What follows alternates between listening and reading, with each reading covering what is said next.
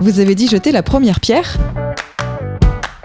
Brassens le chantait, ne jetez pas la pierre à la femme adultère, je suis derrière.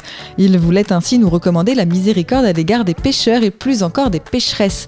Une miséricorde biblique, puisque l'expression fait référence aux paroles que Jésus a adressées aux scribes et aux pharisiens dans l'évangile de Jean au chapitre 8 versets 5 à 11. Ces derniers, en conformité avec la loi de Moïse, s'apprêtaient à lapider une femme coupable d'adultère et encourageaient Jésus à se joindre à eux.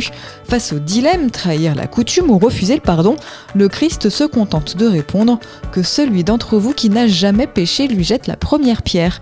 Les censeurs sont confondus et la fautive est invitée à retrouver la voie de la vertu par cette phrase, chapitre 8, verset 11, Va et désormais ne pêche plus. La formule, souvent employée au négatif comme dans la chanson, signifie condamner, accuser quelqu'un. L'écrivain américain Chester Himes a publié un essai sur le système pénitentiaire qu'il a intitulé Qu'on lui jette la première pierre, paru en 1976. Extrait du livre Expression biblique expliquée de Paul Desallemands et Yves Stalloni, paru aux éditions Chênes.